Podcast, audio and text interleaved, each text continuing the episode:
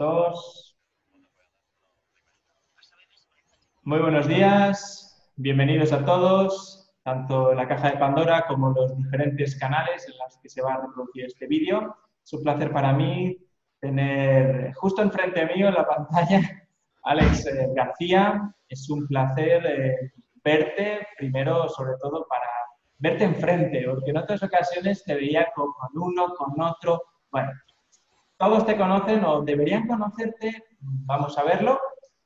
¿Cómo te presentas, eh, Alex? Quisiera que todos te conocieran y cómo te describes. Bueno, mm. es una serie de preguntas que vamos a desarrollar, pero empieza diciendo quién eres. Pues Samuel, gracias ante todo por invitarme a tu programa. Es cierto que yo siempre me siento más cómodo como entrevistador, pues lo que estoy más acostumbrado. Pero también me gusta que de cuando en cuando me hagan entrevistas para que la gente me conozca un poquito más, ¿no? Todos siempre queremos que nos conozcan un poquito más.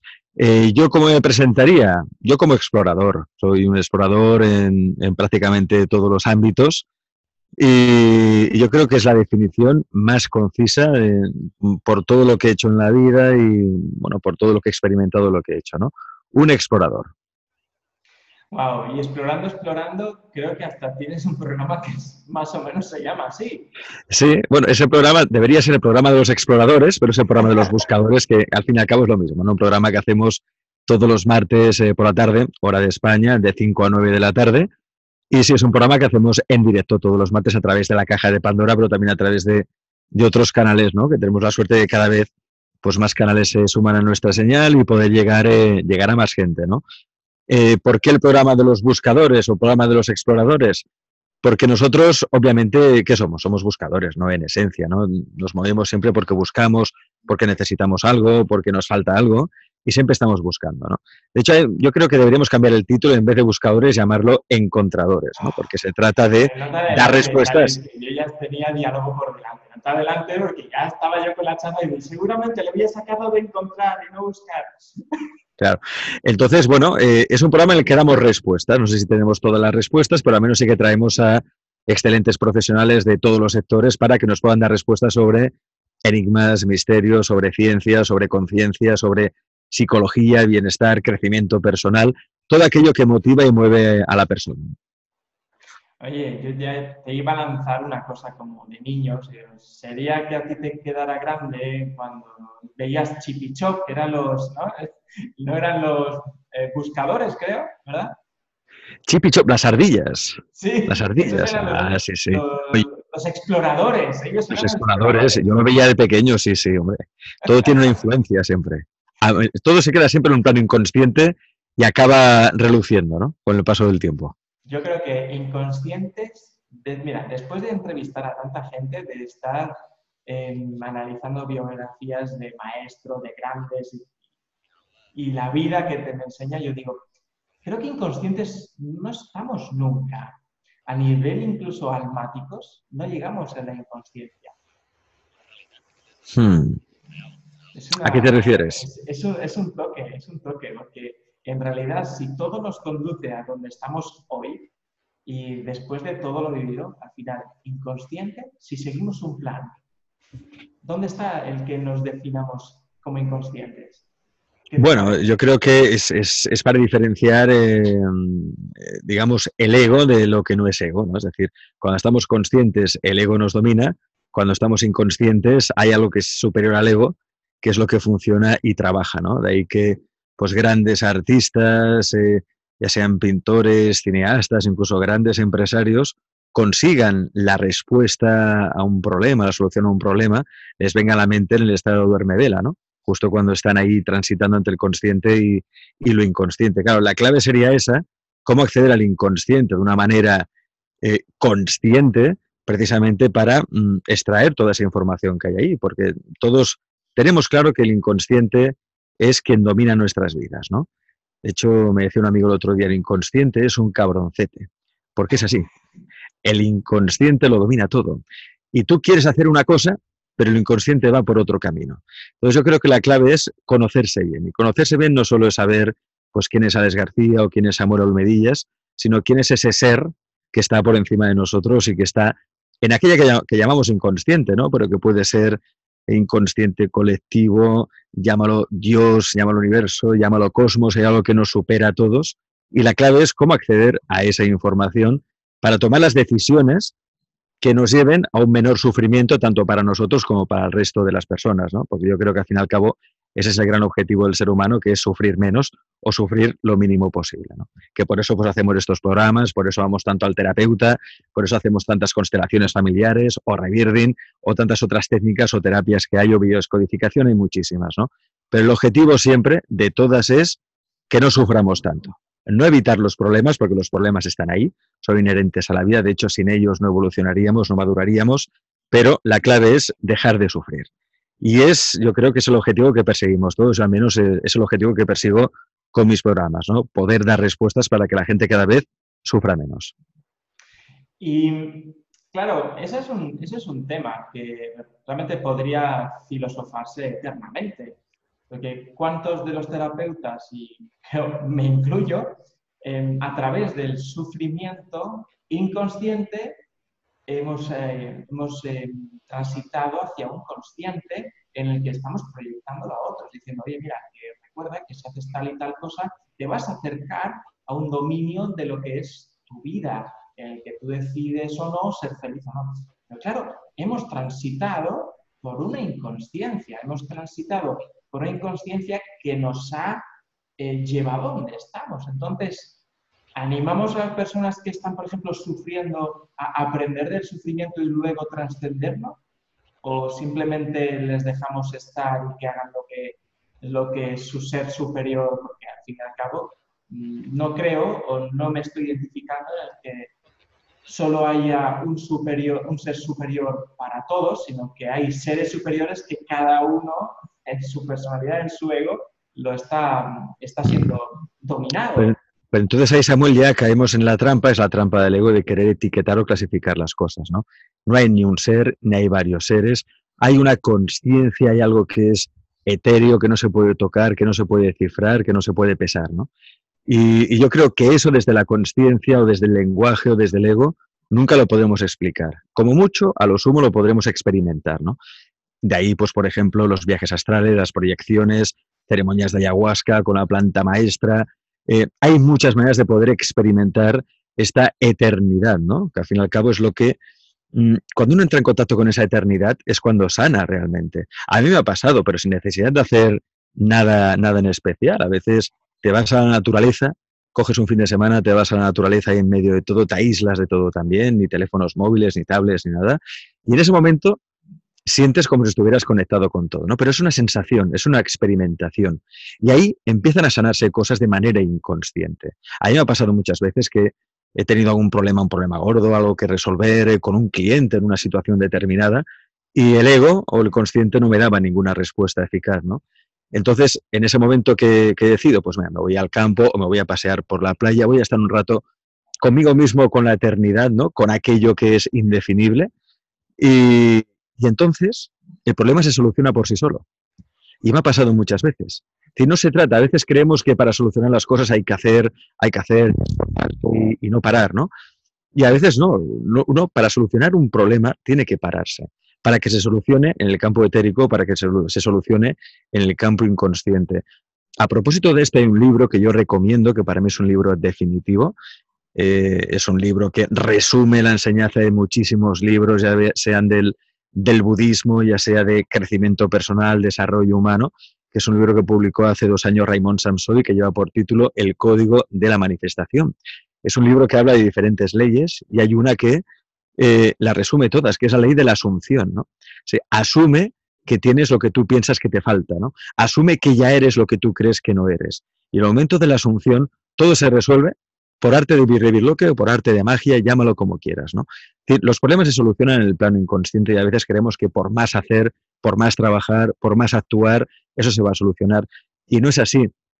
¿Cuántas personas, y yo me harto eh, de, ver a personas que van todos los fines de semana a sesiones de coaching o seminarios, talleres de coaching, ¿no? Todo te dan un plan de acción y te dicen, pues mira, si vas de la A a la B o de la A a la Z, conseguirás tu objetivo. Y yo no digo que eso no funcione, pero ¿por qué a muchas personas, a la gran mayoría, eso no les funciona? Porque no trabajan en el plano inconsciente. Yo no digo que no tengas que hacer absolutamente nada o quedarte en casa sentado en el sofá, pero tienes que aprender a trabajar con el plan inconsciente porque ahí está el verdadero poder. Ahí, ahí es donde existe la ley del mínimo esfuerzo. Para conseguir cosas en la vida no hay que esforzarse. Este es el mensaje. Sí, de hecho es como, diríamos, es la ley de atracción puesta en, funcionamiento. Claro, mm. si, Pero es, más profundo, Samuel, porque la ley de la atracción tienes que hacer. Entiendo tienes que hacer el mapa del tesoro y no sé cuántos pasos y, o, te imprimes un billete de mil dólares, ¿no? Estos, de estos eh, inventados y ficticios que corren por internet y te lo pones ahí en el techo de tu habitación y si te vas a dormir con esa imagen antes, entonces ya empieza a trabajar el inconsciente. Yo creo que es algo más profundo, es algo de sentirlo, asumir que esa realidad ya la tienes, asumir que ya eres exitoso, asumir eh, que tienes dinero, asumir que la vida es abundante, asumir que no te falta absolutamente nada, que eres abundante, asumir la abundancia. Ahí entonces la realidad empieza a transformarse de verdad ya a una velocidad cuántica, ¿eh? una velocidad taquiónica. Es mi punto de vista. ¿eh? Sí, de hecho es que comprendo perfectamente lo que me dices, porque llega un punto que no es que llegas a decir, ya tengo esto porque yo soy tal cosa, sino es sentir que eres eso a nivel energético, a nivel puntitos, a nivel unos ceros, a nivel universo. Cuando te identificas únicamente es ni atraerlo, es que ya lo soy es una sensación porque es ya a nivel corpóreo energético. Y eso es una de las cosas que más siento. Cuando yo digo una palabra, lo que estoy diciendo se está escribiendo en el plano eh, de la programación universal. Cuando llegas a esa comprensión, entonces ni libro, ni esto, ni lo otro, porque es que estás viviendo desde el plano del programador. Y estar en ese lugar es maravilloso. Claro, entonces la pregunta sería, Samuel, ¿qué quiero? Claro, porque todos decimos, sí, hay que conseguir cosas, tengo que conseguir esto, tal, pero ¿qué es lo que yo quiero realmente? ¿no? ¿Qué quiero conseguir? ¿Qué quiero hacer eh, con mi vida? ¿A qué me quiero dedicar? Y primero tienes que contestar a esta gran pregunta. ¿no? tú, Samuel, ¿cómo lo haces para responder a esas preguntas? ¿Cómo, supiste tú que eh, querías hacer lo que estás haciendo como terapeuta, como divulgador? ¿Cómo llegaste a eso? Bueno, yo he llegado aquí a través de transitar hasta hartarme en el inconsciente, hasta a través del sufrimiento, eh, digamos, arrastrado en la vida y tocar fondo, tocar un fondo y cuando estoy en el fondo, entonces decir, ok, estoy en el fondo, estoy en el barro, lo que soy es esto, un cuerpo, y ahora me voy a tomar impulso. Solo que no fue un impulso de esos de que voy a ir y me voy a hacer y voy a ir a la superficie directamente, sino que ha habido un transitar. Y en ese transitar de a poco he dicho, mira, ¿sabes? En vez de que sea yo el que me quede con esta experiencia de haber estado en el barro absoluto, voy a permitir que otros, en vez de llegar al barro, se vayan un poquito por este camino y que no la pasen tan jodida, entre comillas, porque se puede transitar hacia la conciencia sin tener que sufrir tanto. De a poco así ha sido. Así es, yo creo que es el objetivo, ¿no? Que no tengamos que sufrir tanto para descubrir qué somos, quiénes somos y qué queremos en esta vida. Pero en ocasiones sí que es cierto que tienes que pasar por ahí, ¿eh? hay que pasar por el infierno. ¿Y dónde está la salida del infierno? Pues en el mismo centro. Tienes que ir al centro del infierno, desde ahí ya tienes la salida, ya sabes, ¿no? Eh, hay que pasar por el infierno personal, pasar por la oscuridad, mm, por esa desazón, hay que pasar por ello e incluso estar hasta cierto punto agradecido, porque eso es la vida también. O sea, la realidad es luz, es sombra, es placer, es sufrimiento. Y, eso hay que entenderlo y entender también que la vida es finita ¿no? y, que todo se acaba. Yo creo que algo que realmente te, te clarifica mucho las ideas y te da un punto de referencia potente y hace que despiertes es saber que la vida se acaba. Pero no saberlo de manera em, intelectiva, ¿eh? sino entenderlo con el corazón, ¿no? Saber que la vida se acaba, que esto tiene un final, que seguramente habrá otras vidas y nuestra alma se reencarnará, pero la experiencia llamada Les García, la experiencia llamada Samuel Olmedia se va a acabar. ¿eh? Esto se va a acabar. Entonces hay que exprimir al máximo. Mira, hoy precisamente escuchaba una entrevista a Ricky Rubio, que es uno de los jugadores de básquet que han ganado el Mundial, ahora mismo hace poco, ¿no? ayer mismo ganaron el Mundial. Escuchaba una entrevista en la radio y me ha sorprendido el grado de madurez que tenía este chico, este chaval, porque tiene, creo que no tiene ni 30 años, ¿no? Y hablaba con una madurez de, un hombre de 50. Y decía que lo que a él realmente le ayudó a despertar fue la muerte de su madre. Él tenía una red de apoyo que era su madre. Murió su madre y entonces se despertó y dijo, eh, ¿qué estás haciendo con tu vida?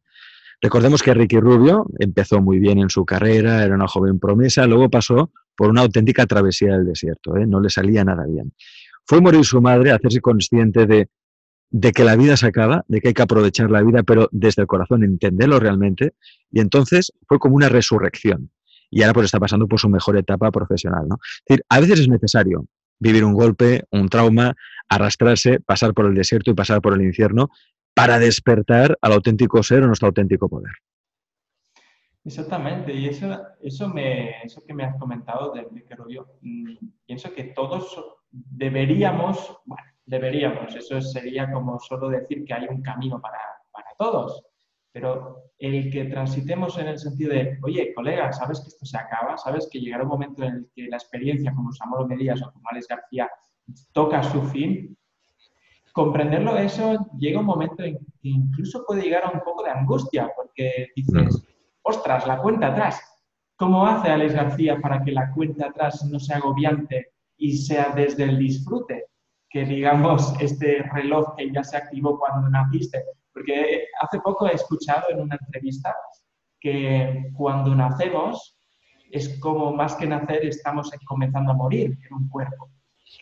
¿Cómo lo estás experimentando tú, Alex, diciendo que ahora que tienes 65, 66, ¿verdad? Más o menos. ¿Cómo estás transitando por esta cuenta atrás? Bueno, no me pongas tantos años, hombre, tengo 52. no, 41, 41, 41. vamos a ver, claro, yo creo, depende de, cada cual tiene su actitud y también te diré que para esto no hay manuales y cada cual tiene que encontrar su mejor manera de vivir y experimentar la vida. ¿eh? Porque lo que a mí me funciona, lo que a mí me va bien, no tiene por qué irte bien a ti o la gente que ahora mismo nos está viendo. Yo te digo lo que a mí me va bien y puede que a alguna persona también le vaya bien. ¿no? Y que no siempre va bien, porque entonces la vida es continua evolución y la técnica o lo que yo ahora pienso me vale y dentro de unos años no me valdrá, ¿no? porque todos evolucionamos. Claro, yo el enfoque este de decir es que cuando vivimos morimos, hostia, para mí es muy deprimente. No, es decir, no, no, hay, que, no, hay, no hay que vivir así, o sea, no os pasemos tampoco, porque esa idea, esa idea es muy católica, esa es propia del catolicismo y yo soy más de, yo soy más de la Biblia negra de Satán ¿eh? que el catolicismo. Oye, oye, poca broma, ¿eh? Poca broma, la Biblia negra es un libro de Aleister Crowley que yo recomiendo porque dice muchas barbaridades. Pero en esencia dice que uno tiene que experimentar la vida, los placeres de la vida y, no esperar al reino de los cielos, no a morirse para ir al reino de los cielos. Pero lo que viene a decir ese libro es que el reino de los cielos está aquí y que podemos experimentarlo y gozarlo ahora. Por eso es tan bueno ese libro, yo os recomiendo si lo queréis leer, siempre desde un punto de vista psicológico, ¿eh? de crecimiento personal. Vamos a ver, eh, yo cómo lo enfoco, cómo lo encaro. Mira, por ejemplo, yo tuve un, un golpe muy duro, un mazazo, que fue la muerte de mi padre hace dos años. Y hasta entonces más o menos sí que tenía claro cuál era mi sentido, ¿no? cuál era mi camino en esta vida, qué es lo que tenía que hacer, qué era aquello que me apasionaba, aquello que, que haces y desaparece la noción del tiempo y entonces tienes claro que es eso lo que tienes que hacer, aquello con lo que disfrutas y dejas de ser tú, mm, desapareces entonces haces eso. Hace dos años, eh, bueno, mi padre falleció, mi padre para mí siempre fue un puntal muy importante, de hecho fue quien me introdujo en estos temas, él era un magnífico terapeuta, fue pionero del Riverdin del Renacimiento en España, fue de los primeros que lo hizo, aparte de ser un excelente astrólogo, homeópata, naturópata, bueno, hacía de todo. Y, cuando él murió, claro, mm, se me cayó un puntal, ¿no? Porque alguien que yo siempre le pedía consejo, bueno, era mi padre, ¿no? Y aparte era un cómplice que me ayudaba siempre en todos mis, mis proyectos personales y empresariales, ¿no? Y, y, en aquel momento me di cuenta de que la vida se acaba y que, que se acaba no quiere decir que te puedas morir dentro de 70 años, que te puedes morir mañana mismo. De mañana mismo puedes tener un accidente, hoy mismo, si a la calle te puede caer en la cabeza y se fue, y se acabó. No, tranquilo, Samuel, no te pasará nada. Pareces bien mirar por si acaso. ¿Qué quiere decir esto?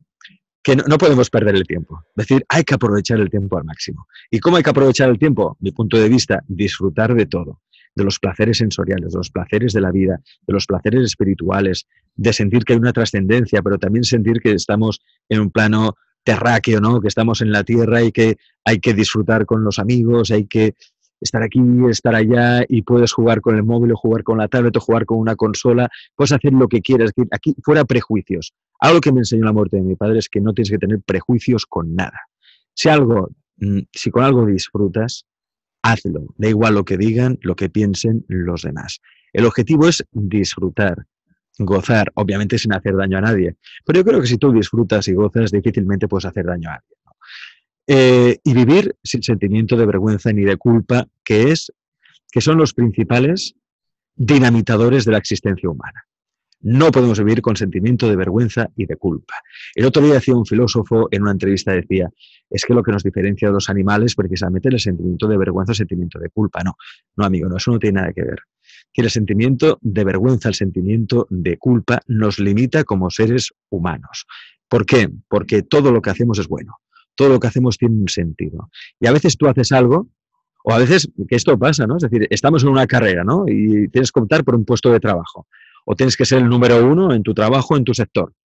Bueno, mm, a veces pasa que tienes que pasar por delante de alguien, sin pisar ni mucho menos, pasarás por delante de alguien. Y claro, obtendrás algo que esa persona no obtendrá y vas a causar sufrimiento a esa persona. Pero por eso, ¿qué tienes que hacer? Dejar de competir, dejar de correr dejar que la otra persona mm, se haga con aquello que tú deseas. No, porque si tú consigues eso, esa persona también le va a servir como lección precisamente para esmerarse más en la próxima ocasión, o quizás se da cuenta de que aquel no es su camino y decide coger otro, al igual que te puede pasar a ti también. Es decir, bienvenida la frustración. Y si nosotros alguna vez causamos frustración a alguien, eh, no tiene que ser nuestro problema. Porque es así, porque la vida es eso, porque todos aprendemos.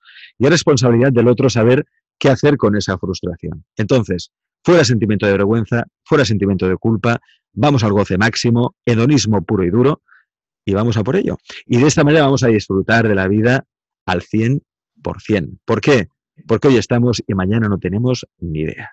Es mi punto de vista.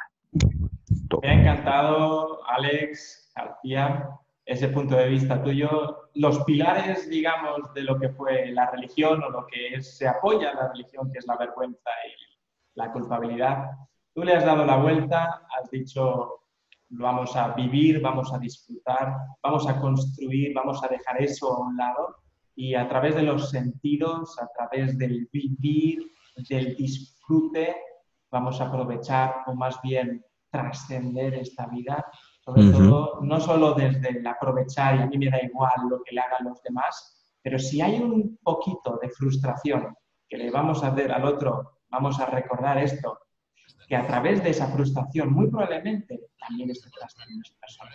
Ale García, hoy eh, vamos a dejarlo aquí, pero esto no, no va a ser la última vez que nos vamos a ver seguramente que dentro de bien poco también vamos a vernos cara a cara, no solo en la cámara, ¿eh? Que aunque se vea HD y todas estas cosas, no es lo mismo que darnos un abrazo. Eh, no, en persona, tocarse.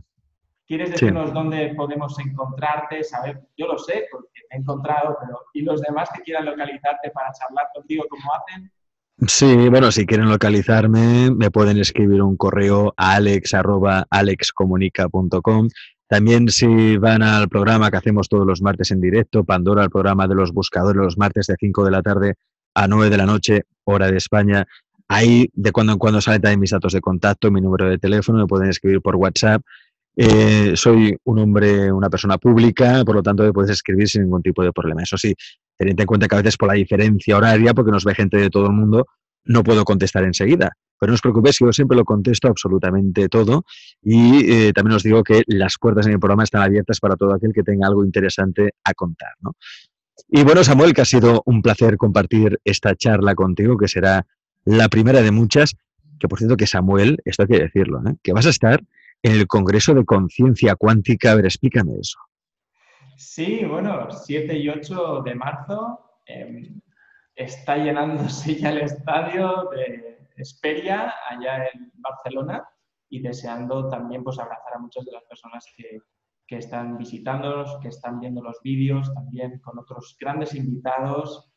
Eh, vamos a dejar también los links por si queréis ya comprar vuestras entradas, no solo en el presencial, sino también si estáis en otra parte del mundo, en Japón, por ejemplo, dice Konnichiwa o lo que fuera que digáis en Japón, que también podéis verlo en streaming, así que podéis eh, conectaros a esa página también y os vamos a explicar.